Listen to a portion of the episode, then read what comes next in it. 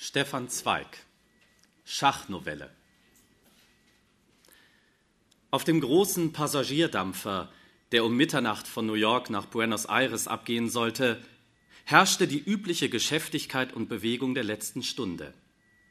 Gäste vom Land drängten durcheinander, um ihren Freunden das Geleit zu geben, Telegrafenboys mit schiefen Mützen schossen Namen ausrufend durch die Gesellschaftsräume, Koffer und Blumen wurden geschleppt, Kinder liefen neugierig Trepp auf und Trepp ab, während das Orchester unerschütterlich zur Deckshow spielte.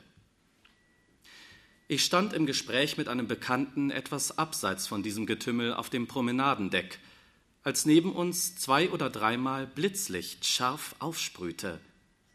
Anscheinend war irgendein Prominenter knapp vor der Abfahrt noch rasch von Reportern interviewt und fotografiert worden – mein Freund blickte hin und lächelte. Sie haben da einen raren Vogel an Bord, den Centovic. Und da ich offenbar ein ziemlich verständnisloses Gesicht zu dieser Mitteilung machte, fügte er erklärend bei Mirko Centovic, der Weltschachmeister. Er hat ganz Amerika von Ost nach West mit Turnierspielen abgeklappert und fährt jetzt zu neuen Triumphen nach Argentinien. In der Tat erinnerte ich mich nun dieses jungen Weltmeisters und sogar einiger Einzelheiten im Zusammenhang mit seiner raketenhaften Karriere. Mein Freund, ein aufmerksamerer Zeitungsleser als ich, konnte sie mit einer ganzen Reihe von Anekdoten ergänzen. Centovic hatte sich vor etwa einem Jahr mit einem Schlage neben die bewährtesten Altmeister der Schachkunst gestellt. Seit dem Auftreten des siebenjährigen Wunderkindes Reschewski bei dem Schachturnier 1922 in New York hatte noch nie der Einbruch eines völlig Unbekannten in die ruhmreiche Gilde derart allgemeines Aufsehen erregt. Denn Centovics intellektuelle Eigenschaften schienen ihm keineswegs solch eine blendende Karriere von vornherein zu weissagen. Bald sickerte das Geheimnis durch, dass dieser Schachmeister in seinem Privatleben außerstande war, in irgendeiner Sprache einen Satz ohne orthografischen Fehler zu schreiben und wie einer seiner verärgerten Kollegen ingrimmig spottete, seine Unbildung war auf allen Gebieten gleich universell. Sohn eines blutarmen südslawischen Donauschiffers, dessen winzige Barke eines Nachts von einem Getreidedampfer überrannt wurde, war der damals Zwölfjährige nach dem Tode seines Vaters vom Pfarrer des abgelegenen Ortes aus Mitleid aufgenommen worden. Und der gute Pater bemühte sich redlich, durch häusliche Nachhilfe wettzumachen, was das maulfaule, dumpfe, breitstirnige Kind in der Dorfschule nicht zu erlernen vermochte. Aber die Anstrengungen blieben vergeblich. Mirko starrte die schon hundertmal ihm erklärten Schriftzeichen immer wieder fremd an. Auch für die simpelsten Unterrichtsgegenstände fehlte seinem schwerfällig arbeitenden Gehirn jede festhaltende Kraft. Wenn er rechnen sollte, musste er noch mit 14 Jahren jedes Mal die Finger zur Hilfe nehmen, und ein Buch oder eine Zeitung zu lesen bedeutete für den schon halbwüchsigen Jungen noch besondere Anstrengung. Was den guten Pfarrer aber an dem querköpfigen Knaben am meisten verdroß, war seine totale Teilnahmslosigkeit. Er tat nichts ohne besondere Aufforderung, stellte nie eine Frage, spielte nicht mit anderen Burschen und suchte von selbst keine Beschäftigung, sofern man sie nicht ausdrücklich anordnete. Sobald Mirko die Verrichtungen des Haushalts erledigt hatte, saß er stur im Zimmer herum mit jenem leeren Blick, wie ihn Schafe auf der Weide haben, ohne an den Geschehnissen rings um ihn den geringsten Anteil zu nehmen. Während der Pfarrer abends, die lange Bauernpfeife schmauchend, mit dem Gendarmeriewachtmeister seine üblichen drei Schachpartien spielte, hockte der blondsträhnige Bursche stumm daneben und starrte unter seinen schweren Lidern anscheinend schläfrig und gleichgültig auf das karierte Brett. Eines Winterabends klingelten, während die beiden Partner in ihre tägliche Partie vertieft waren, von der Dorfstraße her die Glöckchen eines Schlittens rasch und immer rascher heran. Ein Bauer, die Mütze mit Schnee überstäubt, stapfte hastig herein. Seine alte Mutter läge im Sterben und der Pfarrer möge eilen, ihr noch rechtzeitig die letzte Ölung zu erteilen. Ohne zu zögern folgte ihm der Priester. Der Gendarmeriewachtmeister, der sein Glas Bier noch nicht ausgetrunken hatte, zündete sich zum Abschied eine neue Pfeife an und bereitete sich eben vor, die schweren Schaftstiefel anzuziehen, als ihm auffiel, wie unentwegt der Blick Mirkus auf dem Schachbrett mit der angefangenen Partie haftete. Na, willst du sie zu Ende spielen? spaßte er, vollkommen überzeugt, dass der schläfrige Junge nicht einen einzigen Stein auf dem Brett richtig zu rücken verstünde. Der Knabe starrte scheu auf, nickte dann und setzte sich auf den Platz des Pfarrers. Nach vierzehn Zügen war der Gendarmeriewachtmeister geschlagen und musste zudem eingestehen, dass keineswegs ein versehentlich nachlässiger Zug seine Niederlage verschuldet habe. Die zweite Partie fiel nicht anders aus. Bileams Esel, rief erstaunt bei seiner Rückkehr der Pfarrer aus, dem weniger bibelfesten Gendarmeriewachtmeister erklärend, schon vor 2000 Jahren hätte sich ein ähnliches Wunder ereignet, dass ein stummes Wesen plötzlich die Sprache der Weisheit gefunden habe. Trotz der vorgerückten Stunde konnte der Pfarrer sich nicht enthalten, seinen halb analphabetischen Famulus zu einem Zweikampf herauszufordern. Mirko schlug auch ihn mit Leichtigkeit. Er spielte zäh, langsam, unerschütterlich, ohne ein einziges Mal die gesenkte breite Stirn vom Bretter aufzuheben. Aber er spielte mit unwiderlegbarer Sicherheit. Weder der Gendarmeriewachtmeister noch der Pfarrer waren in den nächsten Tagen imstande, eine Partie gegen ihn zu gewinnen. Der Pfarrer besser als irgendjemand befähigt, die sonstige Rückständigkeit seines Zöglings zu beurteilen, wurde nun ernstlich neugierig, wie weit diese einseitige, sonderbare Begabung einer strengeren Prüfung standhalten würde. Nachdem er Mirko bei dem Dorfbarbier die struppigen, strohblonden Haare hatte schneiden lassen, um ihn einigermaßen präsentabel zu machen, nahm er ihn in seinen Schlippen mit in die kleine Nachbarstadt – wo er im Café des Hauptplatzes eine Ecke mit enragierten Schachspielern wusste, denen er selbst erfahrungsgemäß nicht gewachsen war. Es erregte bei der ansässigen Runde nicht geringes Staunen, als der Pfarrer den 15-jährigen strohblonden und rotbackigen Burschen in seinem nach innen getragenen Schafspelz und schweren hohen Schaftstiefeln in das Kaffeehaus schob wo der Junge befremdet mit scheu niedergeschlagenen Augen in einer Ecke stehen blieb, bis man ihn zu einem der Schachtische rief. In der ersten Partie wurde Mirko geschlagen, da er die sogenannte sizilianische Eröffnung bei dem guten Pfarrer nie gesehen hatte. In der zweiten Partie kam er schon gegen den besten Spieler auf Remis. Von der dritten und vierten an schlug er sie alle einen nach dem anderen. Nach einem halben Jahre beherrschte Mirko sämtliche Geheimnisse der Schachtechnik, allerdings mit einer seltsamen Einschränkung, die später in den Fachkreisen viel beobachtet und bespöttelt wurden. Denn Centovic brachte es nie dazu, auch nur eine einzige Schachpartie auswendig oder wie man fachgemäß sagt, blind zu spielen. Ihm fehlte vollkommen die Fähigkeit, das Schlachtfeld in den unbegrenzten Raum der Fantasie zu stellen. Er musste immer das schwarz-weiße Karree mit den 64 Feldern und 32 Figuren handgreiflich vor sich haben. Noch zur Zeit seines Weltruhmes führte er ständig ein zusammenlegbares Taschenschach mit sich, um, wenn er eine Meisterpartie rekonstruieren oder ein Problem für sich lösen wollte, sich die Stellung optisch vor Augen zu führen. Dieser an sich unbeträchtliche Defekt verriet einen Mangel an imaginativer Kraft und wurde in dem engen Kreise ebenso lebhaft diskutiert, wie wenn unter Musikern ein hervorragender Virtuose oder Dirigent sich unfähig gezeigt hätte, ohne aufgeschlagene Partitur zu spielen oder zu dirigieren. Aber diese merkwürdige Eigenheit verzögerte keineswegs Mirkus stupenden Aufstieg. Mit 17 Jahren hatte er schon ein Dutzend Schachpreise gewonnen. Mit 18 sich die ungarische Meisterschaft, mit 20 endlich die Weltmeisterschaft erobert. Er reiste von Stadt zu Stadt, immer in den billigsten Hotels wohnend. Er spielte in den kläglichsten Vereinen, sofern man ihm sein Honorar bewilligte.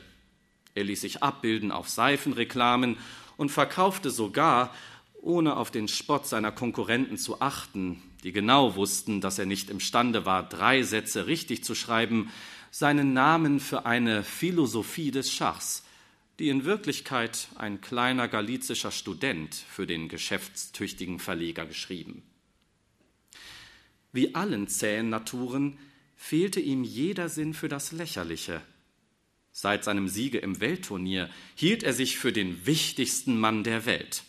Und das Bewusstsein, all diese gescheiten, intellektuellen, blendenden Sprecher und Schreiber auf ihrem eigenen Feld geschlagen zu haben, und vor allem die handgreifliche Tatsache, mehr als sie zu verdienen, verwandelte die ursprüngliche Unsicherheit in einen kalten und meist plump zur Schau getragenen Stolz.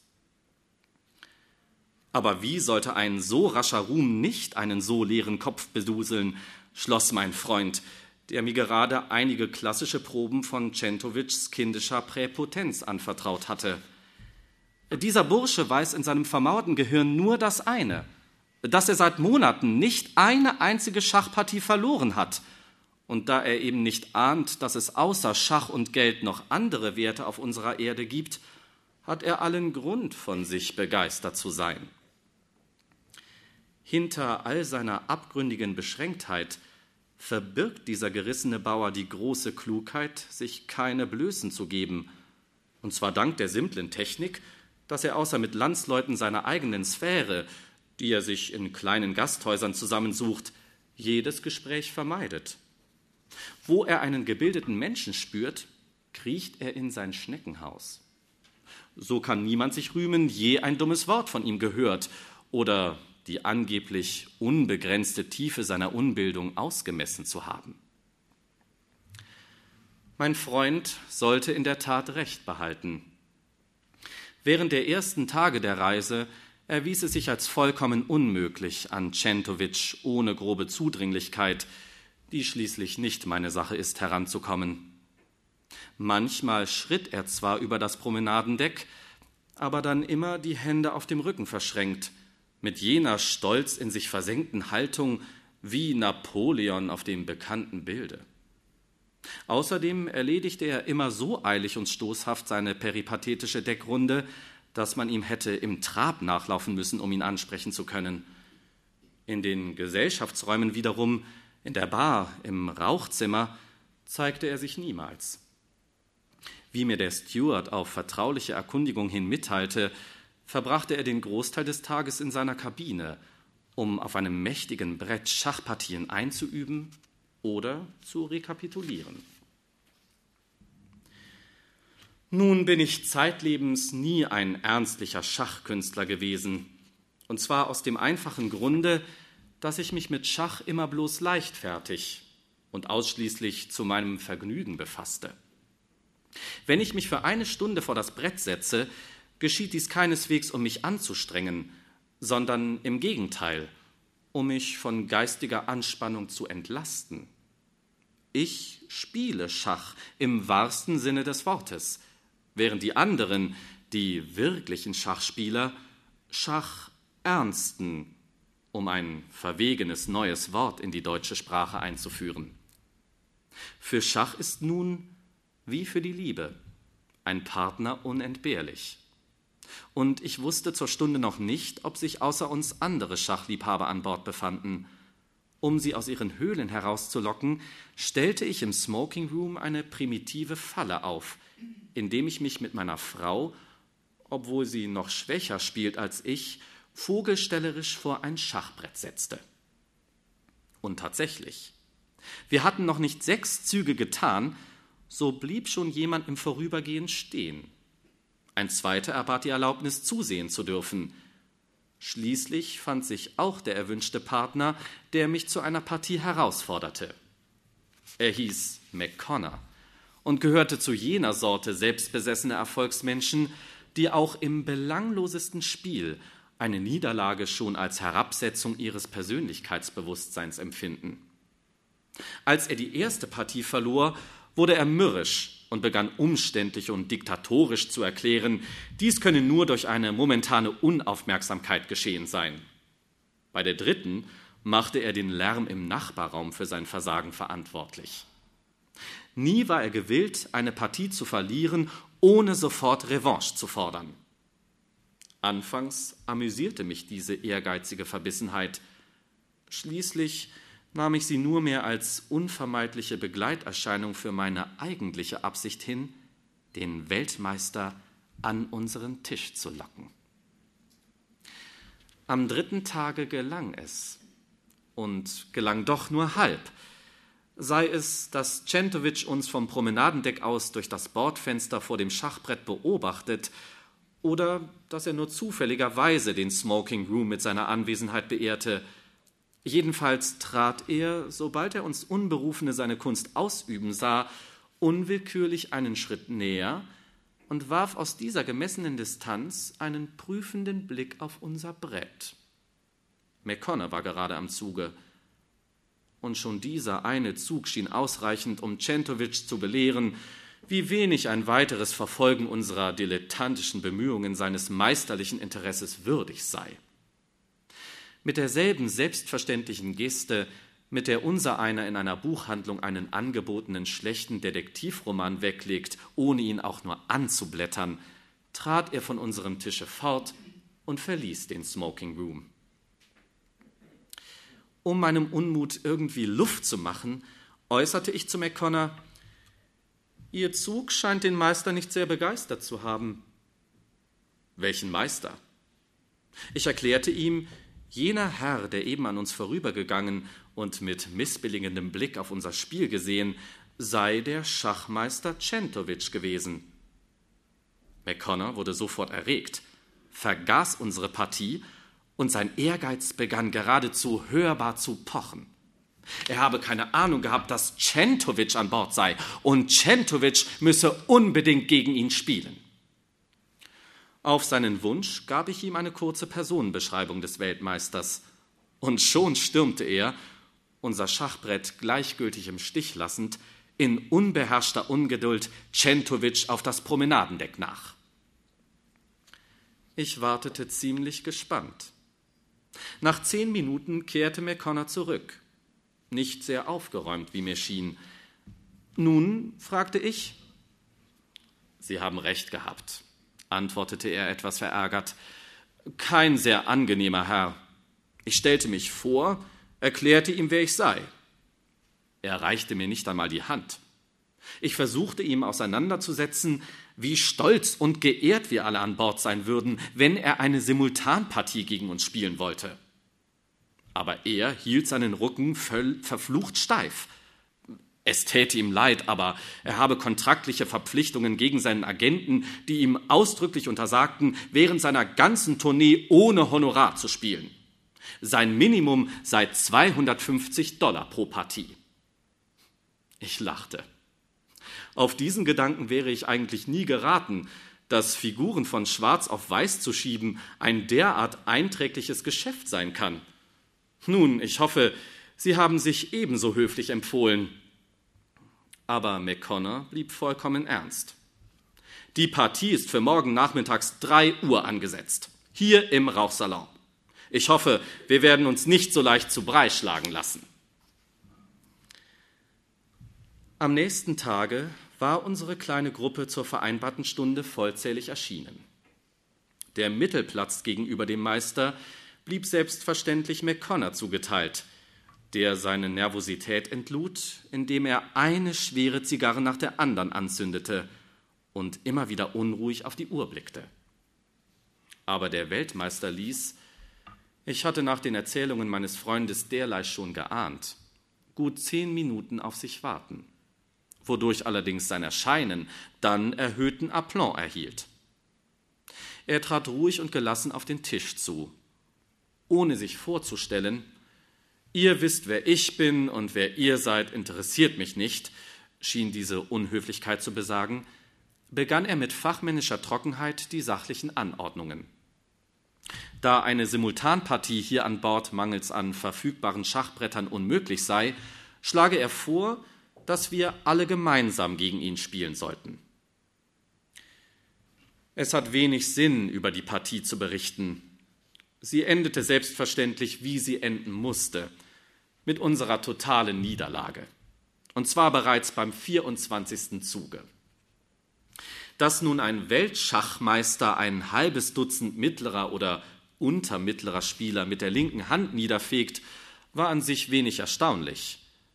Verdrießlich wirkte eigentlich auf uns alle nur die präpotente Art, mit der Centovic es uns allzu deutlich fühlen ließ, dass er uns mit der linken Hand erledigt hatte. Auch nach Beendigung der Partie äußerte dieser unmenschliche Schachautomat keine Silbe, sondern wartete, nachdem er matt gesagt, regungslos vor dem Tische, ob man noch eine zweite Partie von ihm wünsche. Schon war ich aufgestanden, als zu meinem Ärger neben mir McConnor mit ganz heiserer Stimme sagte, Revanche. Ich erschrak geradezu über den herausfordernden Ton. Tatsächlich bot McConnor in diesem Augenblick eher den Eindruck eines Boxers vor dem Losschlagen als den eines höflichen Gentlemans. Centovic blieb unbewegt.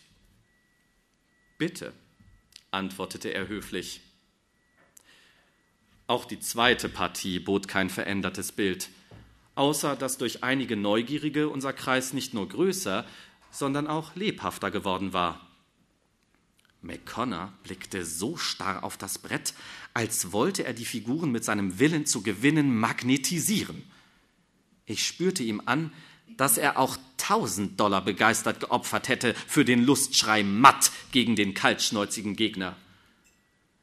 Merkwürdigerweise ging etwas von seiner verbissenen Erregung unbewusst in uns über. Jeder einzelne Zug wurde ungleich leidenschaftlicher diskutiert als vor dem. Immer hielten wir noch im letzten Moment einer den anderen zurück, ehe wir uns einigten, das Zeichen zu geben, das Centovic an unseren Tisch zurückrief. Allmählich waren wir beim 37. Zuge angelangt, und zu unserer eigenen Überraschung war eine Konstellation eingetreten, die verblüffend vorteilhaft schien. Schon knapp am Rande der verstatteten Überlegungsfrist entschlossen wir uns, den Zug zu wagen. Schon rührte McConnor den Bauern an, um ihn auf das letzte Feld zu schieben, als er sich jäh am Arm gepackt fühlte und jemand leise und heftig flüsterte Um Gottes Willen, nicht. Unwillkürlich wandten wir uns alle um. Ein Herr von etwa 45 Jahren, dessen schmales, scharfes Gesicht mir schon vor dem auf der Deckpromenade durch seine merkwürdige, fast kreidige Blässe aufgefallen war, musste in den letzten Minuten, indes wir unsere ganze Aufmerksamkeit dem Problem zuwandten, zu uns getreten sein. Hastig fügte er, unseren Blick spürend hinzu, wenn Sie jetzt eine Dame machen, schlägt er sie sofort mit dem Läufer C1. Sie nehmen dem Springer zurück. Aber inzwischen geht er mit seinem Freibauern auf D7, bedroht ihren Turm, und auch wenn Sie mit dem Springer Schach sagen, verlieren Sie und sind nach neun bis zehn Zügen erledigt. Es ist beinahe dieselbe Konstellation, wie sie Aljechin gegen Bogoljubow 1922 im Pistianer Großturnier initiiert hat. McConnor ließ erstaunt die Hand von der Figur und starrte nicht minder verwundert als wir alle auf den Mann, der wie ein unvermuteter Engel helfend vom Himmel kam. Was würden Sie raten? flüsterte er aufgeregt. Äh, nicht gleich vorziehen, sondern zunächst ausweichen. Vor allem mit dem König abrücken aus der gefährdeten Linie von G8 auf H7. Er wird wahrscheinlich den Angriff dann auf die andere Flanke hinüberwerfen, aber das parieren sie mit Turm C8, C4. Das kostet ihnen zwei Tempi, einen Bauern und damit die Überlegenheit. Dann steht Freibauer gegen Freibauer. Und wenn sie sich richtig defensiv halten, kommen Sie noch auf Remis. Mehr ist nicht herauszuholen. Wir staunten abermals. Die Präzision nicht minder als die Raschheit seiner Berechnung hatte etwas Verwirrendes. Es war, als ob er die Züge aus einem gedruckten Buch ablesen würde. Noch einmal fragte McConnor, also König G8 auf H7. Jawohl, ausweichen vor allem. McConnor gehorchte und wir klopften an das Glas. Centovic trat mit seinem gewohnt gleichmütigen Schritt an unseren Tisch und maß mit einem einzigen Blick den Gegenzug. Dann zog er auf dem Königsflügel den Bauern H2, H4, genau wie es unser unbekannter Helfer vorausgesagt. In diesem Augenblick, von diesem Augenblick an, wuchs unsere Erregung ins Ungemessene. Bisher hatten wir ohne ernstliche Hoffnung gespielt. Nun aber trieb der Gedanke, den kalten Hochmut Centowitschs zu brechen, uns eine fliegende Hitze durch alle Pulse. Schon aber hatte unser neuer Freund den nächsten Zug angeordnet, und wir konnten, die Finger zitterten mir, als ich den Löffel an das Glas schlug, Centowitsch zurückrufen. Und nun kam unser erster Triumph. Centowitsch, der bisher immer nur im Stehen gespielt, zögerte, zögerte und setzte sich schließlich nieder. Er setzte sich langsam und schwerfällig. Damit aber war schon rein körperlich das bisherige von oben herab zwischen ihm und uns aufgehoben. Centowitsch überlegte einige Minuten, dann tat er seinen Zug und stand auf. Und schon flüsterte unser Freund Ein Hinhaltezug. Gut gedacht. Aber nicht darauf eingehen. Abtausch forcieren, unbedingt Abtausch dann können wir auf Remis und kein Gott kann ihm helfen. McConnor gehorchte. Es begann in den nächsten Zügen zwischen den beiden, wir anderen waren längst zu leeren Statisten herabgesunken, ein uns unverständliches Hin und Her. Nach etwa sieben Zügen sah Centovic nach längerem Nachdenken auf und erklärte Remis. Einen Augenblick, herrschte totale Stille. Man hörte plötzlich die Wellen rauschen und das Radio aus dem Salon herüberjazzen. Man vernahm jeden Schritt vom Promenadendeck und das leise, feine Sausen des Winds, der durch die Fugen der Fenster fuhr. Keiner von uns atmete. Es war zu plötzlich gekommen, und wir alle noch geradezu erschrocken über das Unwahrscheinliche, dass dieser Unbekannte dem Weltmeister in einer schon halb verlorenen Partie seinen Willen aufgezwungen haben sollte. Ich beobachtete Centovic. Schon bei den letzten Zügen hatte mir geschienen, als ob er blässer geworden sei. Aber er verstand sich gut zusammenzuhalten. Er verharrte in seiner scheinbar gleichmütigen Starre und fragte nur in lässigster Weise, während er die Figuren mit ruhiger Hand vom Brette schob. Wünschen die Herren noch eine dritte Partie? Er stellte die Frage rein sachlich, rein geschäftlich. Aber das Merkwürdige war, er hatte dabei nicht McConnor angeblickt, sondern scharf und gerade das Auge gegen unseren Retter gehoben. Unwillkürlich folgten wir seinem Blick, und sahen gespannt auf den Fremden. Jedoch ehe dieser sich besinnen oder gar antworten konnte, hatte in seiner ehrgeizigen Erregung McConnor schon triumphierend ihm zugerufen, selbstverständlich, aber jetzt müssen Sie allein gegen ihn spielen. Sie allein gegen Centovic. Doch nun ereignete sich etwas Unvorhergesehenes. Der Fremde, der merkwürdigerweise noch immer angestrengt auf das schon abgeräumte Schachbrett starrte, schrak auf, da er alle Blicke auf sich gerichtet und sich so begeistert angesprochen fühlte. Seine Züge verwirrten sich. Auf keinen Fall, meine Herren, stammelte er sichtlich betroffen. Das ist völlig ausgeschlossen. Ich komme gar nicht in Betracht. Ich habe seit 20, nein, 25 Jahren vor keinem Schachbrett gesessen. Und Ich sehe erst jetzt, wie ungehörig ich mich betragen habe, indem ich mich ohne Ihre Verstattung in Ihr Spiel einmengte. Bitte entschuldigen Sie meine Vordringlichkeit. Ich will gewiss nicht weiter stören. Und noch ehe wir uns von unserer Überraschung zurechtgefunden, hatte er sich bereits zurückgezogen und das Zimmer verlassen. Mit einem Mal war über uns friedliche, lässige Bordbewohner eine wilde, ehrgeizige Kampflust gekommen. Denn der Gedanke, dass gerade auf unserem Schiff, mitten auf dem Ozean, dem Schachmeister die Palme entrungen werden könnte, ein Rekord, der dann von allen Telegrafenbüros über die ganze Welt hingeblitzt würde, faszinierte uns in herausforderndster Weise.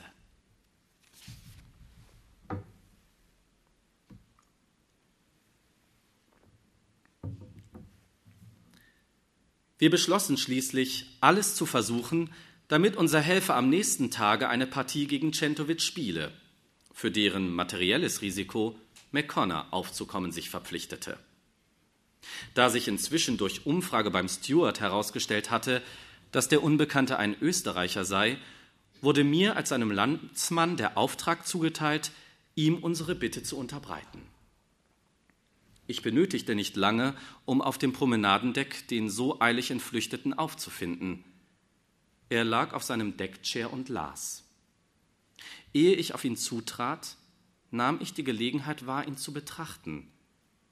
Der scharf geschnittene Kopf ruhte in der Haltung leichter Ermüdung auf dem Kissen. Abermals fiel mir die merkwürdige Blässe des verhältnismäßig jungen Gesichtes besonders auf – dem die Haare blendend weiß die Schläfen rahmten. Ich hatte, ich weiß nicht warum, den Eindruck, dieser Mann müsse plötzlich gealtert sein. Kaum ich auf ihn zutrat, erhob er sich höflich und stellte sich mit einem Namen vor, der mir sofort vertraut war als der einer hoch angesehenen altösterreichischen Familie. Als ich Dr. B. unsere Bitte übermittelte, die Herausforderung Centovics anzunehmen, war er sichtlich verblüfft. Es erwies sich, dass er keine Ahnung gehabt hatte, bei jener Partie einen Weltmeister und gar den zurzeit erfolgreichsten ruhmreich bestanden zu haben. Aus irgendeinem Grunde schien diese Mitteilung auf ihn besonderen Eindruck zu machen, denn er erkundigte sich immer und immer wieder von neuem, ob ich dessen gewiss sei, dass sein Gegner tatsächlich ein anerkannter Weltmeister gewesen. Nach längerem Zögern erklärte sich Dr. B. schließlich zu einem Match bereit, doch nicht ohne ausdrücklich gebeten zu haben, die anderen Herren nochmals zu warnen, sie möchten keineswegs auf sein Können übertriebene Hoffnungen setzen.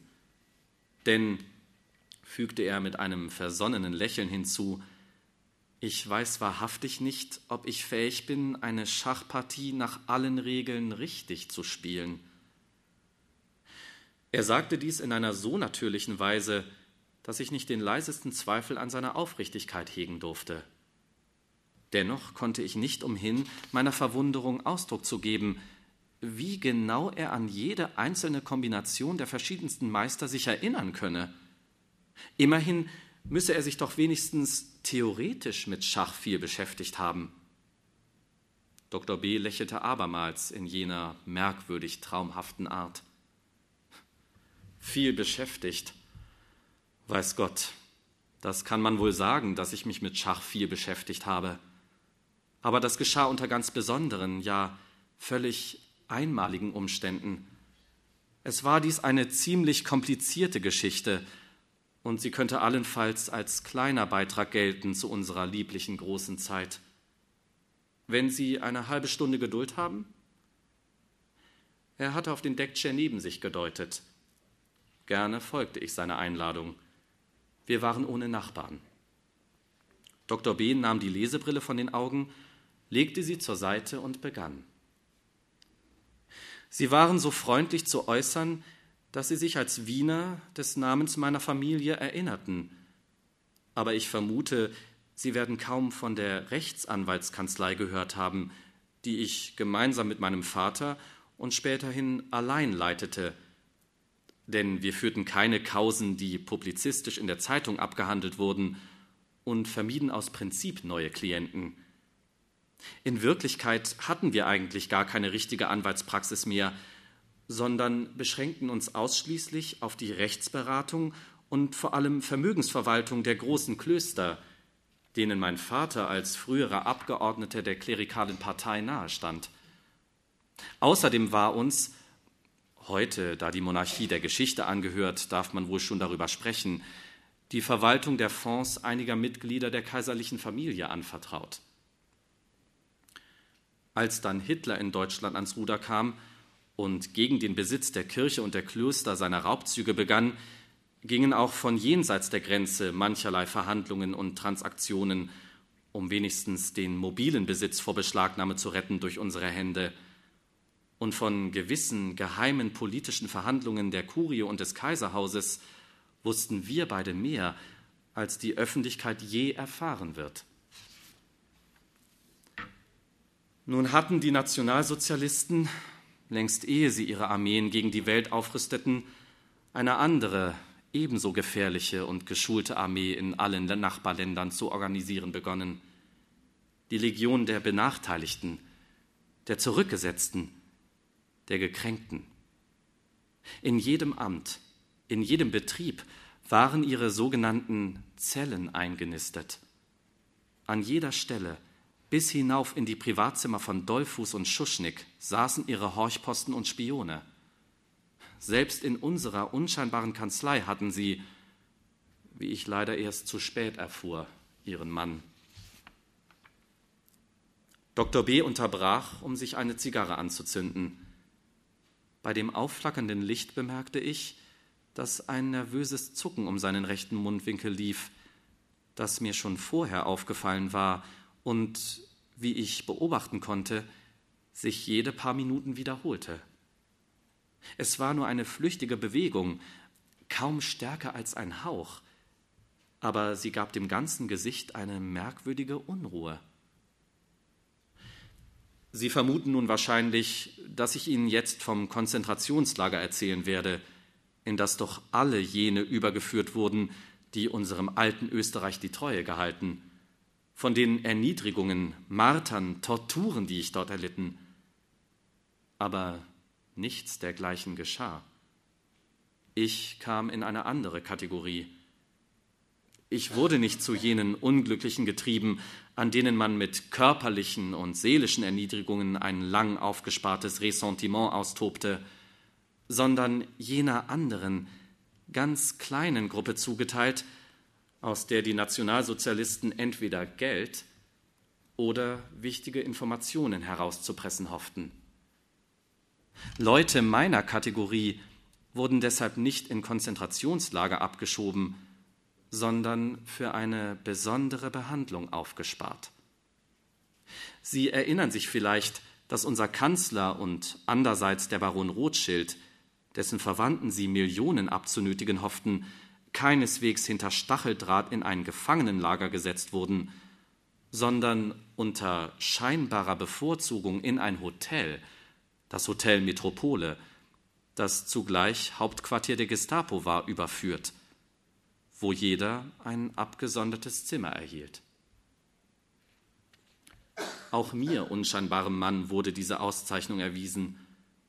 Ein eigenes Zimmer in einem Hotel. Nicht wahr, das klingt an sich äußerst human. Aber Sie dürfen mir glauben, dass man uns keineswegs eine humanere, sondern nur eine raffiniertere Methode zudachte, wenn man uns Prominente nicht zu zwanzig in eine eiskalte Baracke stopfte, sondern in einem leidlich geheizten und separaten Hotelzimmer behauste. Denn die Pression, mit der man uns das benötigte Material abzwingen wollte, sollte auf subtilere Weise funktionieren als durch rohe Prügel oder körperliche Folterung durch die denkbar raffinierteste Isolierung. Man tat uns nichts, man stellte uns nur in das vollkommene Nichts. Denn bekanntlich erzeugt kein Ding auf Erden einen solchen Druck auf die menschliche Seele wie das Nichts. Indem man uns jeden Einzelnen in ein völliges Vakuum sperrte, in ein Zimmer, das hermetisch von der Außenwelt abgeschlossen war, sollte statt von außen durch Prügel und Kälte jener Druck von innen erzeugt werden, der uns schließlich die Lippen aufsprengte. Auf den ersten Blick sah das mir zugewiesene Zimmer durchaus nicht unbehaglich aus. Es hatte eine Tür, ein Bett, einen Sessel, eine Waschschüssel, ein vergittertes Fenster. Aber die Tür blieb Tag und Nacht verschlossen. Auf dem Tisch durfte kein Buch, keine Zeitung, kein Blatt Papier, kein Bleistift liegen. Das Fenster starrte eine Feuermauer an. Rings um mein Ich und selbst an meinem eigenen Körper war das vollkommene Nichts konstruiert. Man hatte mir jeden Gegenstand abgenommen. Die Uhr, damit ich nicht wisse um die Zeit, den Bleistift, dass ich nicht etwas schreiben könne, das Messer, damit ich mir nicht die Adern öffnen könne. Selbst die kleinste Betäubung wie eine Zigarette wurde mir versagt. Nie sah ich außer dem Wärter, der kein Wort sprechen und auf keine Frage antworten durfte, ein menschliches Gesicht. Nie hörte ich eine menschliche Stimme. Auge, Ohr, alle Sinne bekamen von morgens bis nachts und von nachts bis morgens nicht die geringste Nahrung. Man blieb mit sich, mit seinem Körper und in vier oder fünf stummen Gegenständen Tisch, Bett, Fenster, Waschschüssel, rettungslos allein.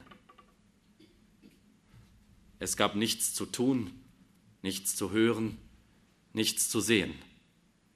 Überall und ununterbrochen war um einen das Nichts, die völlige raumlose und zeitlose Leere. Man ging auf und ab, und mit einem gingen die Gedanken auf und ab, auf und ab, immer wieder. Aber selbst Gedanken, so substanzlos sie scheinen, brauchen einen Stützpunkt, sonst beginnen sie zu rotieren und sinnlos um sich selbst zu kreisen. Auch sie ertragen nicht das Nichts. Man wartete auf etwas, von morgens bis abends, und es geschah nichts. Man wartete wieder und wieder. Es geschah nichts. Man wartete, wartete, wartete. Man dachte, man dachte, man dachte, bis einem die Schläfen schmerzten. Nichts geschah. Man blieb allein. Allein. Allein. Das dauerte 14 Tage, die ich außerhalb der Zeit, außerhalb der Welt lebte. Dann endlich begannen die Verhöre. Man wurde plötzlich abgerufen, ohne recht zu wissen, ob es Tag war oder Nacht. Man wurde gerufen und durch ein paar Gänge geführt. Man wusste nicht wohin. Dann wartete man irgendwo und wusste nicht wo und stand plötzlich vor einem Tisch, um den ein paar uniformierte Leute saßen. Auf dem Tisch lag ein Stoß Papier, die Akten, von denen man nicht wusste, was sie enthielten. Und dann begannen die Fragen, die echten und die falschen, die klaren und die tückischen, die Deckfragen und Fangfragen. Und während man antwortete, blätterten fremde böse Finger in den Papieren, von denen man nicht wusste, was sie enthielten. Und fremde böse Finger schrieben etwas in ein Protokoll, und man wusste nicht, was sie schrieben. Aber das fürchterlichste bei diesen Verhören für mich war, dass ich nie erraten und errechnen konnte, was die Gestapo-Leute von den Vorgängen in meiner Kanzlei tatsächlich wussten und was sie erst aus mir herausholen wollten. Sie fragten und fragten, welche Papiere ich für jenes Kloster gekauft, mit welchen Banken ich korrespondiert, ob ich einen Herrn so und so kenne oder nicht, ob ich Briefe aus der Schweiz erhalten und aus Stenokersel. Und da ich nie errechnen konnte, wie viel sie schon ausgekundschaftet hatten, wurde jede Antwort zur ungeheuersten Verantwortung. Gab ich etwas zu, was ihnen nicht bekannt war, so lieferte ich vielleicht unnötig jemanden ans Messer. Leugnete ich zu viel ab, so schädigte ich mich selbst. Aber das Verhör war noch nicht das Schlimmste. Das Schlimmste war das Zurückkommen nach dem Verhör in mein Nichts, in dasselbe Zimmer mit demselben Tisch, demselben Bett, derselben Waschschüssel, derselben Tapete. Jedes Mal nach einer Vernehmung durch die Gestapo übernahmen unerbittlich meine eigenen Gedanken die Marter des Fragens und Forschens und Quälens. Und vielleicht noch grausamer sogar, denn jene Vernehmungen endeten doch immerhin nach einer Stunde und diese nie, dank der tückischen Tortur dieser Einsamkeit. Und immer um mich nur der Tisch, der Schrank, das Bett, die Tapete, das Fenster, keine Ablenkung, kein Buch, keine Zeitung, kein fremdes Gesicht, kein Bleistift, um etwas zu notieren, kein Zündholz, um damit zu spielen, nichts, nichts, nichts. Allmählich spürte ich, wie meine Nerven unter diesem grässlichen Druck des Nichts sich zu lockern begannen, und ich spannte, der Gefahr bewusst, bis zum Zerreißen meine Nerven irgendeine Ablenkung zu finden oder zu erfinden. Um mich zu beschäftigen, versuchte ich alles, was ich jemals auswendig gelernt, zu rezitieren und zu rekonstruieren. Die Volkshymne und die Spielreime der Kinderzeit, den Homer des Gymnasiums, die Paragraphen des bürgerlichen Gesetzbuchs. Dann versuchte ich zu rechnen beliebige Zahlen zu addieren, zu dividieren. Aber mein Gedächtnis hatte im Leeren keine festhaltende Kraft. Ich konnte mich auf nichts konzentrieren. Immer fuhr und flackerte derselbe Gedanke dazwischen. Was wissen Sie? Was habe ich gestern gesagt? Was muss ich das nächste Mal sagen? Dieser eigentlich unbeschreibbare Zustand dauerte vier Monate. In dieser äußersten Not ereignete sich nun etwas Unvorhergesehenes, was Rettung erbot. Rettung zumindest für eine gewisse Zeit. Es war Ende Juli, ein dunkler, verhangener, regnerischer Tag. Ich erinnere mich an diese Einzelheit deshalb ganz genau, weil der Regen gegen die Scheiben im Gang trommelte, durch den ich zur Vernehmung geführt wurde. Im Vorzimmer des Untersuchungsrichters musste ich warten. Immer musste man bei jeder Vorführung warten. Auch dieses Wartenlassen gehörte zur Technik. Erst riss man einem die Nerven auf durch den Anruf, durch das plötzliche Abholen aus der Zelle mitten in der Nacht.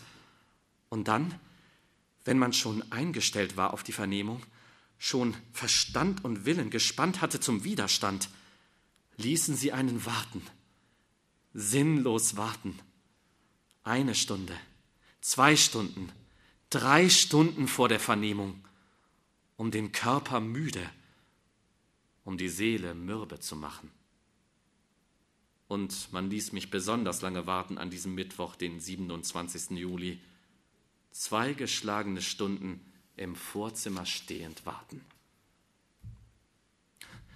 Aber trotz alledem war die Qual dieses Wartens und Stehens zugleich eine Wohltat, eine Lust, weil dieser Raum immerhin ein anderes Zimmer war als das meine, etwas größer und mit zwei Fenstern statt einem, und ohne das Bett und ohne die Waschschüssel und ohne den bestimmten Riss am Fensterbrett, den ich millionenmal betrachtet. Die Tür war anders gestrichen, ein anderer Sessel stand an der Wand, und links ein Registerschrank mit Akten sowie eine Garderobe mit Aufhängern, an denen drei oder vier nasse Militärmäntel, die Mäntel meiner Folterknechte hingen. Ich hatte also etwas Neues, etwas anderes zu betrachten. Endlich einmal etwas anderes mit meinen ausgehungerten Augen, und sie krallten sich gierig an jede Einzelheit. Und plötzlich blieb mein Blick starr an etwas haften, ich hatte entdeckt, dass an einem der Mäntel die Seitentasche etwas aufgebauscht war. Ich trat näher heran und glaubte an der rechteckigen Form der Ausbuchtung zu erkennen, was diese etwas geschwellte Tasche in sich barg. Ein Buch. Mir begannen die Knie zu zittern. Ein Buch! Vier Monate lang hatte ich kein Buch in der Hand gehabt. Und schon die bloße Vorstellung eines Buches, in dem man aneinandergereihte Worte sehen konnte, Zeilen, Seiten und Blätter, eines Buches, aus dem man andere, neue, fremde, ablenkende Gedanken lesen, verfolgen, sich ins Hirn nehmen könnte, hatten etwas Berauschendes und gleichzeitig Betäubendes. Hypnotisiert starrten meine Augen auf die kleine Wölbung, die jenes Buch innerhalb der Tasche formte. Sie glühten diese eine unscheinbare Stelle an, als ob sie ein Loch in den Mantel brennen wollten. Schließlich konnte ich meine Gier nicht verhalten. Unwillkürlich schob ich mich näher heran. Schon der Gedanke, ein Buch durch den Stoff mit den Händen wenigstens antasten zu können, machte mir die Nerven in den Fingern bis zu den Nägeln glühen. Fast ohne es zu wissen, drückte ich mich immer näher heran. Glücklicherweise achtete der Wärter nicht auf mein gewiss sonderbares Gehaben. Vielleicht auch schien es ihm nur natürlich, dass ein Mensch nach zwei Stunden aufrechten Stehens sich ein wenig an die Wand lehnen wollte. Schließlich stand ich schon ganz nahe bei dem Mantel, und mit Absicht hatte ich die Hände hinter mich auf den Rücken gelegt, damit sie unauffällig den Mantel berühren könnten. Ich tastete den Stoff an und fühlte tatsächlich durch den Stoff etwas Rechteckiges, etwas, das biegsam war und leise knisterte. Ein Buch. Ein Buch. Und wie ein Schuss durchzuckte mich der Gedanke, stiehl dir das Buch. Vielleicht gelingt es, und du kannst dir es in der Zelle verstecken und dann lesen, lesen, lesen, endlich wieder einmal lesen. Der Gedanke, kaum in mich gedrungen, wirkte wie ein starkes Gift. Mit einem Mal begannen mir die Ohren zu brausen und das Herz zu hämmern. Meine Hände wurden eiskalt und gehorchten nicht mehr. Aber nach der ersten Betäubung drängte ich mich leise und listig noch näher an den Mantel. Ich drückte, immer dabei den Wächter fixierend, mit den hinter dem Rücken versteckten Händen das Buch von unten aus der Tasche höher und höher, und dann ein Griff, ein leichter, vorsichtiger Zug, und plötzlich hatte ich das kleine, nicht sehr umfangreiche Buch in der Hand. Jetzt erst erschrak ich vor meiner Tat, aber ich konnte nicht mehr zurück. Jedoch, wohin damit? Ich schob den Band hinter meinem Rücken unter die Hose an die Stelle, wo sie der Gürtel hielt, und von dort allmählich hinüber an die Hüfte, damit ich es beim Gehen mit der Hand militärisch an der Hosennaht festhalten könnte. Nun galt es die erste Probe. Ich trat von der Garderobe weg. Einen Schritt, zwei Schritte, drei Schritte. Es ging. Es war möglich, das Buch im Gehen festzuhalten, wenn ich nur die Hand fest an den Gürtel presste. Dann kam die Vernehmung. Sie erforderte meinerseits mehr Anstrengung als je, denn eigentlich konzentrierte ich meine ganze Kraft, während ich antwortete, nicht auf meine Aussage, sondern vor allem darauf, das Buch unauffällig festzuhalten. Glücklicherweise fiel das Verhör diesmal kurz aus, und ich brachte das Buch heil in mein Zimmer. Nun vermuten Sie wahrscheinlich, ich hätte sofort das Buch gepackt, betrachtet, gelesen. Keineswegs. Erst wollte ich die Vorlust auskosten, dass ich ein Buch bei mir hatte. Die künstlich verzögernde und meine Nerven wunderbar erregende Lust, mir auszuträumen, welcher Art Buch dies gestohlene am liebsten sein sollte. Sehr eng gedruckt vor allem, viele, viele Lettern enthaltend, viele, viele dünne Blätter, damit ich länger daran zu lesen hätte. Und dann wünschte ich mir, es sollte ein Werk sein, das mich geistig anstrengte. Nichts Flaches, nichts Leichtes, sondern etwas, das man lernen, auswendig lernen konnte. Gedichte. Und am besten, welcher verwegene Traum, Goethe oder Homer. Aber schließlich konnte ich meine Gier, meine Neugier nicht länger verhalten. Hingestreckt auf das Bett, so dass der Wärter, wenn er plötzlich die Tür aufmachen sollte, mich nicht ertappen könnte, zog ich zitternd unter dem Gürtel den Band heraus. Der erste Blick war eine Enttäuschung und sogar eine Art erbitterter Ärger. Dieses mit so ungeheurer Gefahr erbeutete, mit so glühender Erwartung aufgesparte Buch war nichts anderes als ein Schachrepetitorium, eine Sammlung von 150 Meisterpartien. Wäre ich nicht verriegelt, verschlossen gewesen, ich hätte im ersten Zaun das Buch durch ein offenes Fenster geschleudert. Denn was sollte, was konnte ich mit diesem Nonsens beginnen? Verdrossen blätterte ich die Seiten durch, um vielleicht dennoch etwas Lesbares zu entdecken. Eine Einleitung, eine Anleitung. Aber ich fand nichts als die nackten quadratischen Schemata der einzelnen Meisterpartien. Und darunter mir zunächst unverständliche Zeichen. A2, A3, SF1-G3 und so weiter. Alles das schien mir eine Art Algebra, zu der ich keinen Schlüssel fand. Erst allmählich enträtselte ich, dass die Buchstaben A, B, C für die Längsreihen, die Zahlen 1 bis 8 für die Querreihen eingesetzt waren und den jeweiligen Stand jeder einzelnen Figur bestimmten. Damit bekam die rein grafische Schemata immerhin eine Sprache. Vielleicht, überlegte ich, könnte ich mir in meiner Zelle eine Art Schachbrett konstruieren und dann versuchen, diese Partien nachzuspielen. Wie ein himmlischer Wink erschien es mir, dass mein Betttuch sich zufällig als grob kariert erwies. Richtig zusammengefaltet ließ es sich am Ende so legen, um 64 Felder zusammenzubekommen. Ich versteckte also zunächst das Buch unter der Matratze und riss nur die erste Seite heraus. Dann begann ich aus kleinen Krümeln, die ich mir von meinem Brot absparte, in selbstverständlich lächerlich unvollkommener Weise die Figuren des Schachs, König, Königin und so weiter zurechtzumodeln. Nach endlosem Bemühen konnte ich es schließlich unternehmen, auf dem karierten Betttuch die im Schachbuch abgebildete Position zu rekonstruieren. Als ich aber versuchte, die ganze Partie nachzuspielen, misslang es zunächst vollkommen mit meinen lächerlichen Krümelfiguren, von denen ich zur Unterscheidung die eine Hälfte mit Staub dunkler eingefärbt hatte. Ich verwirrte mich in den ersten Tagen unablässig. Fünfmal, zwanzigmal musste ich diese eine Partie immer wieder von Anfang beginnen.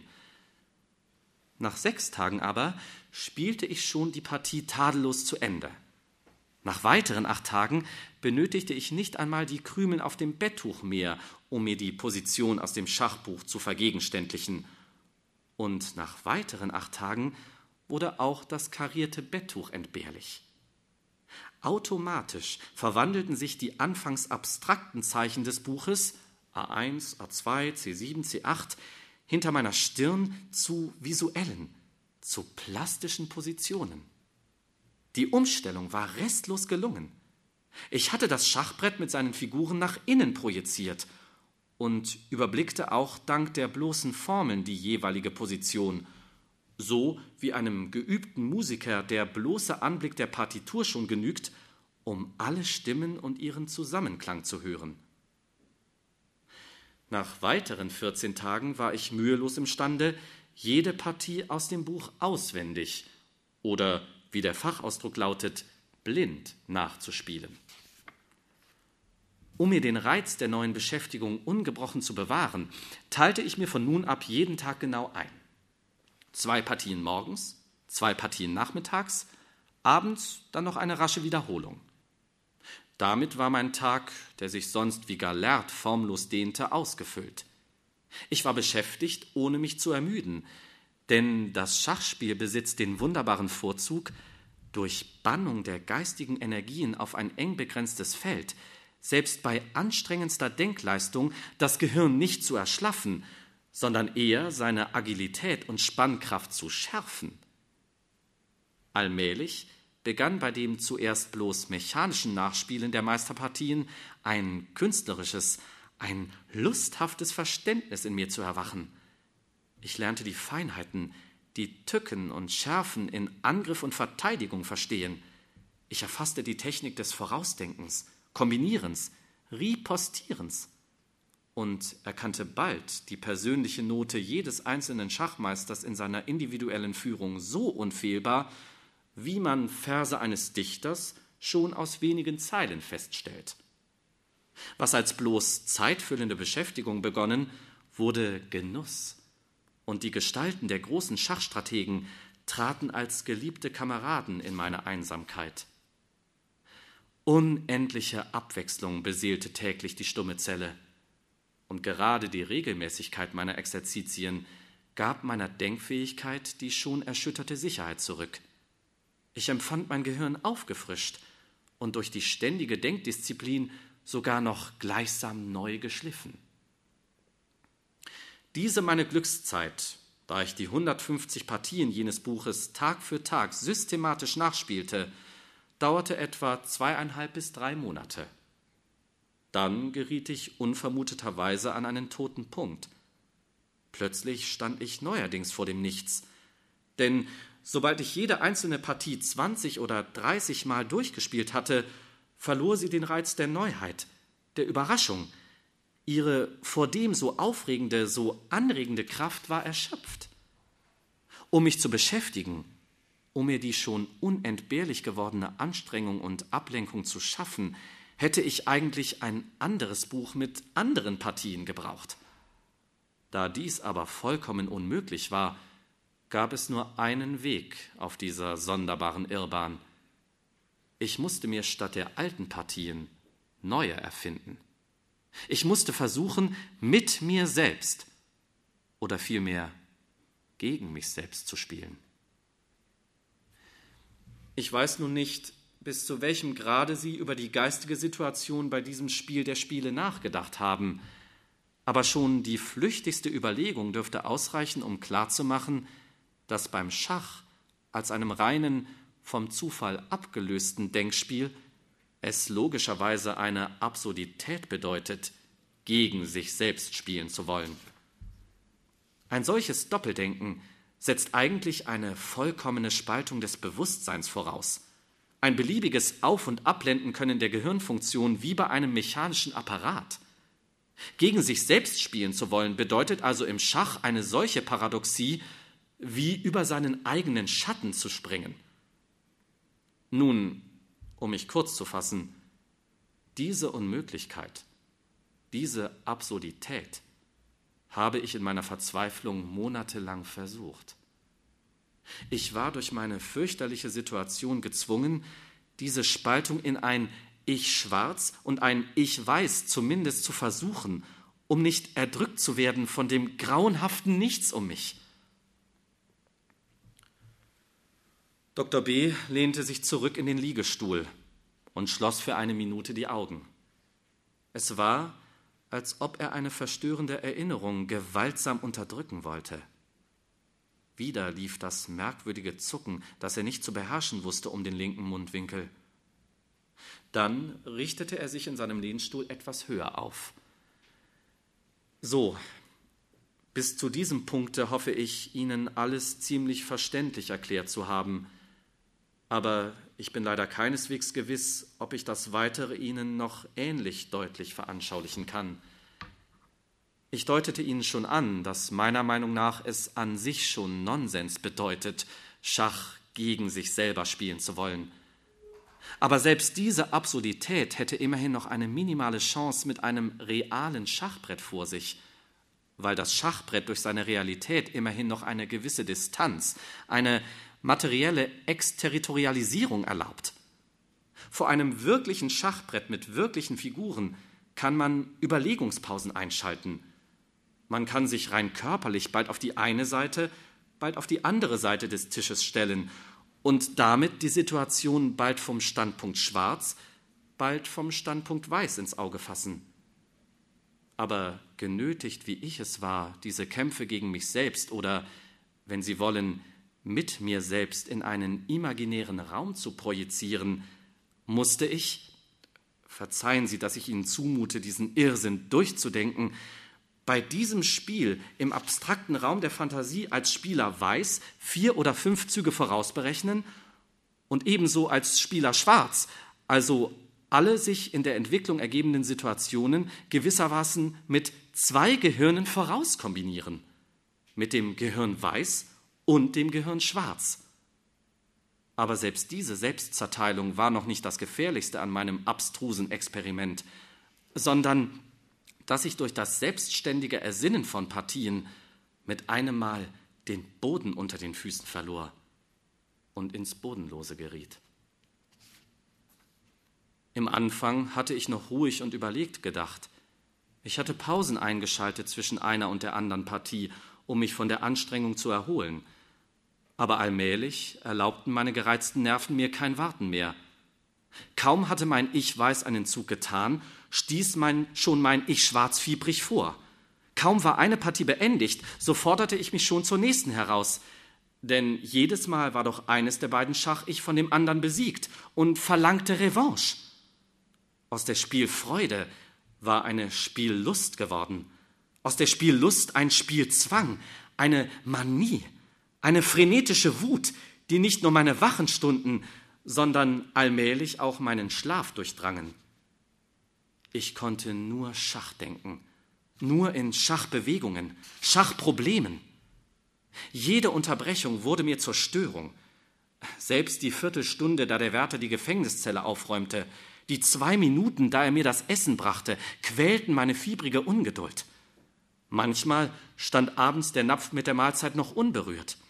Ich hatte über dem Spiel vergessen zu essen. Das Einzige, was ich körperlich empfand, war ein fürchterlicher Durst. Es muss wohl schon das Fieber dieses ständigen Denkens und Spielens gewesen sein. Ich trank die Flasche leer in zwei Zügen und quälte den Wärter um mehr und fühlte dennoch im nächsten Augenblick die Zunge schon wieder trocken im Munde. Schließlich steigerte sich meine Erregung während des Spielens und ich tat nichts anderes mehr von morgens bis nachts, zu solchem Grade, dass ich nicht einen Augenblick mehr stillzusitzen vermochte. Ununterbrochen ging ich, während ich die Partien überlegte, auf und ab, immer schneller und schneller und schneller, auf und ab, auf und ab und immer hitziger, je mehr sich die Entscheidung der Partie näherte. Die Gier zu gewinnen, zu siegen, mich selbst zu besiegen, wurde allmählich zu einer Art Wut. Ich zitterte vor Ungeduld, denn immer war dem einen Schach ich in mir, das andere zu langsam. Das eine trieb das andere an. So lächerlich es Ihnen vielleicht scheint, ich begann mich zu beschimpfen. Schneller, schneller oder vorwärts, vorwärts, wenn das eine ich in mir dem anderen nicht rasch genug ripostierte.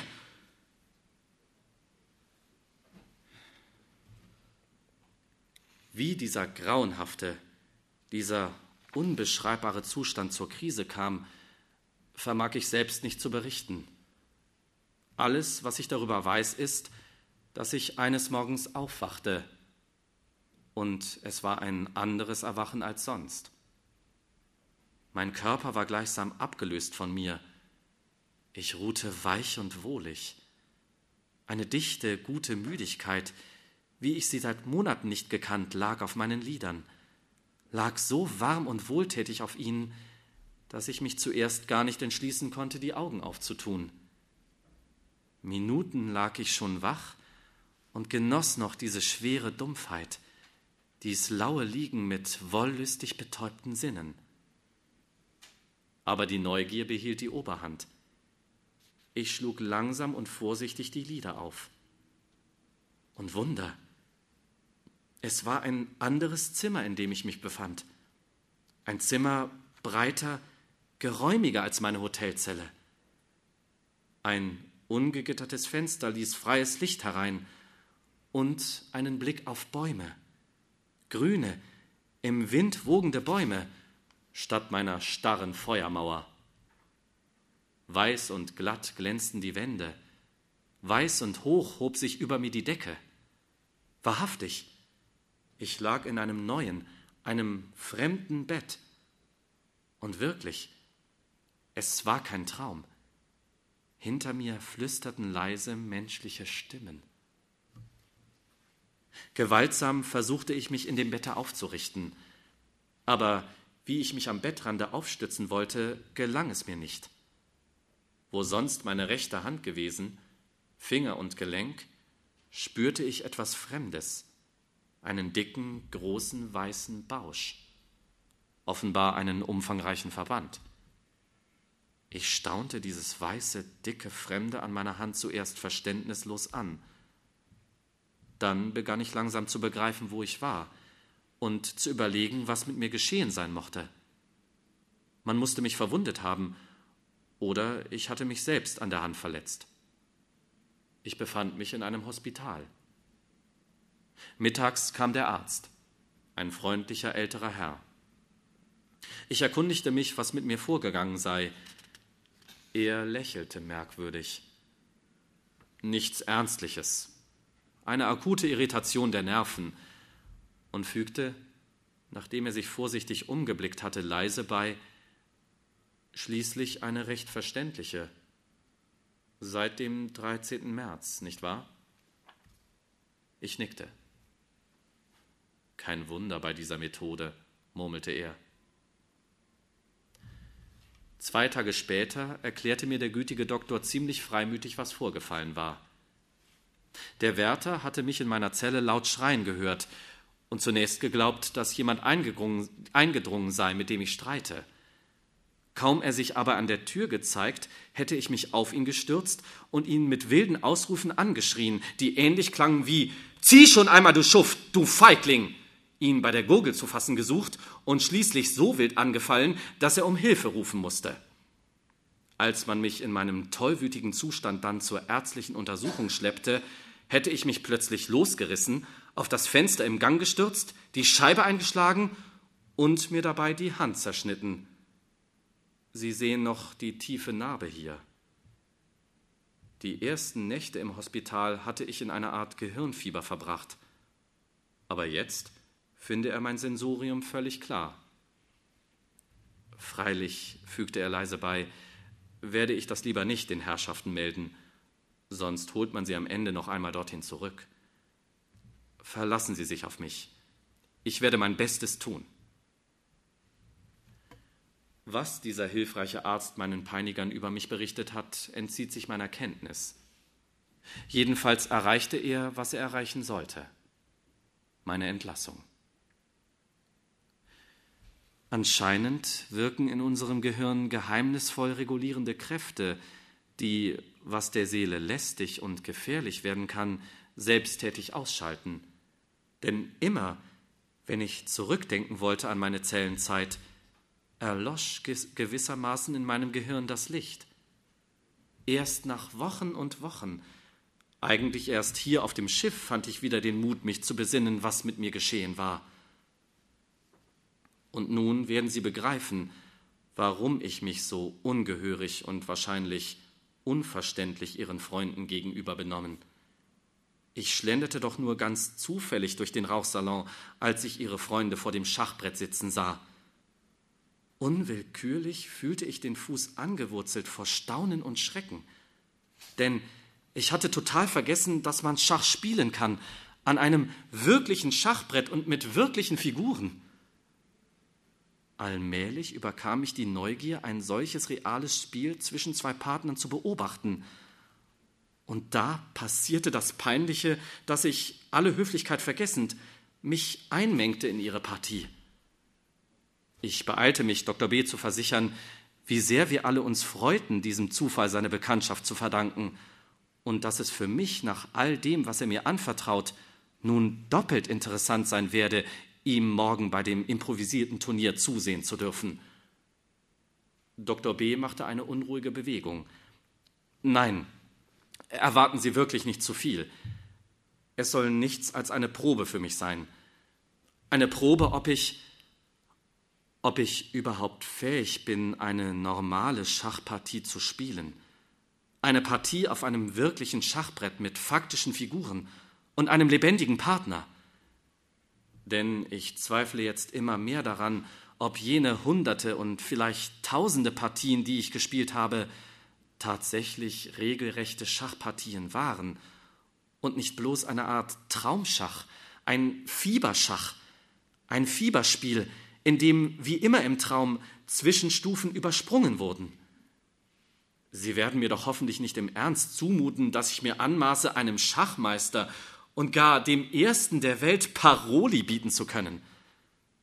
Was mich interessiert und intrigiert, ist einzig die posthume Neugier festzustellen, ob das in der Zelle damals noch Schachspiel oder schon Wahnsinn gewesen. Ob ich damals noch knapp vor oder schon jenseits der gefährlichen Klippe mich befand. Nur dies, nur dies allein. Vom Schiffsende tönte in diesem Augenblick der Gong, der zum Abendessen rief. Ich dankte ihm herzlich und verabschiedete mich. Aber noch war ich nicht das Deck entlang, so kam er mir schon nach und fügte sichtlich nervös und sogar etwas stottrig bei Noch eines. Wollen Sie den Herren gleich im Voraus ausrichten, damit ich nachträglich nicht unhöflich erscheine. Ich spiele nur eine einzige Partie. Sie sollen nichts als der Schlussstrich unter eine alte Rechnung sein, eine endgültige Erledigung und nicht ein neuer Anfang. Ich möchte nicht ein zweites Mal in dieses leidenschaftliche Spielfieber geraten, an das ich nur mit Grauen zurückdenken kann. Und übrigens, übrigens hat mich damals auch der Arzt gewarnt, ausdrücklich gewarnt. Jeder, der einer Manie verfallen war, bleibt für immer gefährdet und mit einer, wenn auch ausgeheilten Schachvergiftung sollte man besser keinem Schachbrett nahe kommen. Also, Sie verstehen, nur diese eine Probepartie für mich selbst und nicht mehr. Pünktlich um die vereinbarte Stunde, drei Uhr, waren wir am nächsten Tage im Rauchsalon versammelt. Auch Centovic ließ nicht wie am vorhergehenden Tage auf sich warten, und nach der obligaten Wahl der Farben begann die denkwürdige Partie dieses Homo obscurissimus gegen den berühmten Weltmeister. Die Eröffnungszüge ergaben sich ziemlich rasch. Erst beim siebenten oder achten schien sich etwas wie ein bestimmter Plan zu entwickeln. Centovic verlängerte seine Überlegungspausen. Daran spürten wir, dass der eigentliche Kampf um die Vorhand einzusetzen begann. Aber um der Wahrheit die Ehre zu geben, bedeutete die allmähliche Entwicklung der Situation, wie jede richtige Turnierpartie, für uns Laien eine ziemliche Enttäuschung. Denn je mehr sich die Figuren zu einem sonderbaren Ornament ineinander verflochten, umso undurchdringlicher wurde für uns der eigentliche Stand. Wir konnten weder wahrnehmen, was der eine Gegner noch was der andere beabsichtigte und wer von beiden sich eigentlich im Vorteil befand. Wir merkten bloß, dass sich einzelne Figuren wie Hebel vorschoben, um die feindliche Front aufzusprengen, aber wir vermochten nicht, da bei diesen überlegenen Spielern jede Bewegung immer auf mehrere Züge voraus kombiniert war, die strategische Absicht in diesem Hin und Wider zu erfassen. Beim 44. Zuge nach geschlagenen zwei, dreiviertel Stunden saßen wir schon alle ermüdet und beinahe teilnahmslos um den Turniertisch. Da geschah plötzlich bei einem Zuge Centovics das Unerwartete. Sobald Dr. B. merkte, dass Centovic den Springer fasste, um ihn vorzuziehen, duckte er sich zusammen wie eine Katze vor dem Ansprung. Sein ganzer Körper begann zu zittern und kaum hatte Centovic den Springerzug getan, schob er scharf die Dame vor, sagte laut triumphierend, so, erledigt, lehnte sich zurück, kreuzte die Arme über der Brust und sah mit herausforderndem Blick auf Centovic. Ein heißes Licht glomm plötzlich in seiner Pupille. Unwillkürlich beugten wir uns über das Brett, um den so triumphierend angekündigten Zug zu verstehen. Centovic war der einzige unter uns, der sich bei jener herausfordernden Ankündigung nicht gerührt hatte. Er saß so unerschütterlich, als ob er das Beleidigende erledigt völlig überhört hatte. Nichts geschah. Man hörte, da wir alle unwillkürlich den Atem anhielten, mit einem Mal das Ticken der Uhr, die man zur Feststellung der Zugzeit auf den Tisch gelegt hatte. Es wurden drei Minuten, sieben Minuten, acht Minuten. Centovic rührte sich nicht, aber mir war, als ob sich von einer inneren Anstrengung seine dicken Nüstern noch breiter dehnten. Unserem Freunde schien dieses stumme Warten ebenso unerträglich wie uns selbst. Mit einem Ruck stand er plötzlich auf und begann im Rauchzimmer auf und ab zu gehen. Erst langsam, dann schneller und immer schneller. Alle blickten wir ihm etwas verwundert zu, aber keiner beunruhigter als ich, denn mir fiel auf, dass seine Schritte trotz aller Heftigkeit dieses Auf und Ab immer nur die gleiche Spanne Raum ausmaßen. Es war, als ob er jedes Mal mitten im leeren Zimmer an eine unsichtbare Schranke stieße, die ihn nötigte umzukehren. Und schaudernd erkannte ich, es reproduzierte unbewusst dieses Auf und Ab, das Ausmaß seiner einstmaligen Zelle. Genau so musste er in den Monaten des Eingesperrtseins auf und ab gerannt sein, wie ein eingesperrtes Tier im Käfig. Genauso die Hände verkrampft und die Schultern eingeduckt. So und nur so musste er dort tausendmal auf und nieder gelaufen sein, die roten Lichter des Wahnsinns im starren und doch fiebernden Blick.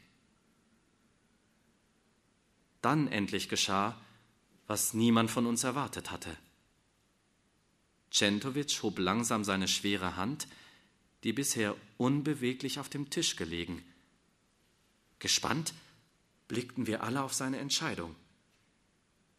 Aber Centovic tat keinen Zug, sondern sein gewendeter Handrücken schob mit einem entschiedenen Ruck alle Figuren langsam vom Brett. Erst im nächsten Augenblick verstanden wir, Centovic hatte die Partie aufgegeben. Er hatte kapituliert, um nicht vor uns sichtbar matt gesetzt zu werden. Das Unwahrscheinliche hatte sich ereignet. Der Weltmeister, der Champion zahlloser Turniere, hatte die Fahne gestrichen vor einem Unbekannten, einem Manne, der 20 oder 25 Jahre kein Schachbrett angerührt. Ohne es zu merken, waren wir in unserer Erregung einer nach dem anderen aufgestanden. Jeder von uns hatte das Gefühl, er müsste etwas sagen oder tun, um unserem freudigen Schrecken Luft zu machen. Der Einzige, der unbeweglich in seiner Ruhe verharrte, war Centovic. Erst nach einer gemessenen Pause hob er den Kopf und blickte unseren Freund mit steinernem Blick an. Noch eine Partie? fragte er. Selbstverständlich, antwortete Dr. B. mit einer mir unangenehmen Begeisterung und setzte sich, noch ehe ich ihn an seinen Vorsatz mahnen konnte, es bei einer Partie bewenden zu lassen, sofort nieder und begann mit fiebriger Hast die Figuren neu aufzustellen. Er rückte sie mit solcher Hitzigkeit zusammen, dass zweimal ein Bauer durch die zitternden Finger zu Boden glitt. Mein schon früher peinliches Unbehagen angesichts seiner unnatürlichen Erregtheit wuchs zu einer Art Angst, denn eine sichtbare Exaltiertheit war über den vorher so stillen und ruhigen Menschen gekommen. Das Zucken fuhr immer öfter um seinen Mund, und sein Körper zitterte wie von einem jähen Fieber geschüttelt. Nicht, flüsterte ich ihm leise zu, nicht jetzt. Lassen Sie es für heute genug sein. Es ist für Sie zu anstrengend. Anstrengend, ha, lachte er laut und boshaft. Siebzehn Partien hätte ich unterdessen spielen können, statt dieser Bummelei. Anstrengend ist für mich einzig, bei diesem Tempo nicht einzuschlafen. Nun, fangen Sie doch schon einmal an. Diese letzten Worte hatte er in heftigem, beinahe grobem Ton zu Centovic gesagt. Dieser blickte ihn ruhig und gemessen an, aber sein steinerner, starrer Blick hatte etwas von einer geballten Faust. Mit einem Mal stand etwas Neues zwischen den beiden Spielern. eine gefährliche Spannung, ein leidenschaftlicher Hass. Es waren nicht zwei Partner mehr, die ihr Können spielhaft aneinander proben wollten, es waren zwei Feinde, die sich gegenseitig zu vernichten geschworen. Centovic zögerte lange, ehe er den ersten Zug tat, und mich überkam das deutliche Gefühl, er zögerte mit Absicht so lange. Er überlegte still, langsam und, wie ich immer gewisser fühlte, boshaft langsam. Damit aber gab er mir reichlich Zeit, Dr. B. zu beobachten. Er hatte eben das dritte Glas Wasser hinabgestürzt. Unwillkürlich erinnerte ich mich, dass er mir von seinem fiebrigen Durst in der Zelle erzählte. Alle Symptome einer anomalen Erregung zeichneten sich deutlich ab. Ich sah seine Stirne feucht werden und die Narbe auf seiner Hand röter und schärfer als zuvor. Aber noch beherrschte er sich. Erst als beim vierten Zug Centovic wieder endlos überlegte, verließ ihn die Haltung und er fauchte ihn plötzlich an. So spielen Sie doch schon ein, endlich einmal! Centovic blickte kühl auf. Wir haben meines Wissens zehn Minuten Zugzeit vereinbart. Ich spiele prinzipiell nicht mit kürzerer Zeit. Erst nach sieben Minuten tat er den nächsten Zug. Und in diesem tödlichen Tempo schleppte sich die Partie fort. Centovic versteinerte gleichsam immer mehr. Schließlich schaltete er immer das Maximum der vereinbarten Überlegungspause ein, ehe er sich zu einem Zug entschloss. Und von einem Intervall zum anderen wurde das Benehmen unseres Freundes sonderbarer. Es hatte den Anschein, als ob er an der Partie gar keinen Anteil mehr nehme, sondern mit etwas ganz anderem beschäftigt sei. Er ließ sein hitziges Auf und Niederlaufen und blieb an seinem Platz regungslos sitzen. Mit einem stieren und fast irren Blick ins Leere vor sich starrend, murmelte er ununterbrochen unverständliche Worte vor sich hin. Entweder verlor er sich in endlosen Kombinationen, oder er arbeitete dies war mein innerster Verdacht, sich ganz andere Partien aus.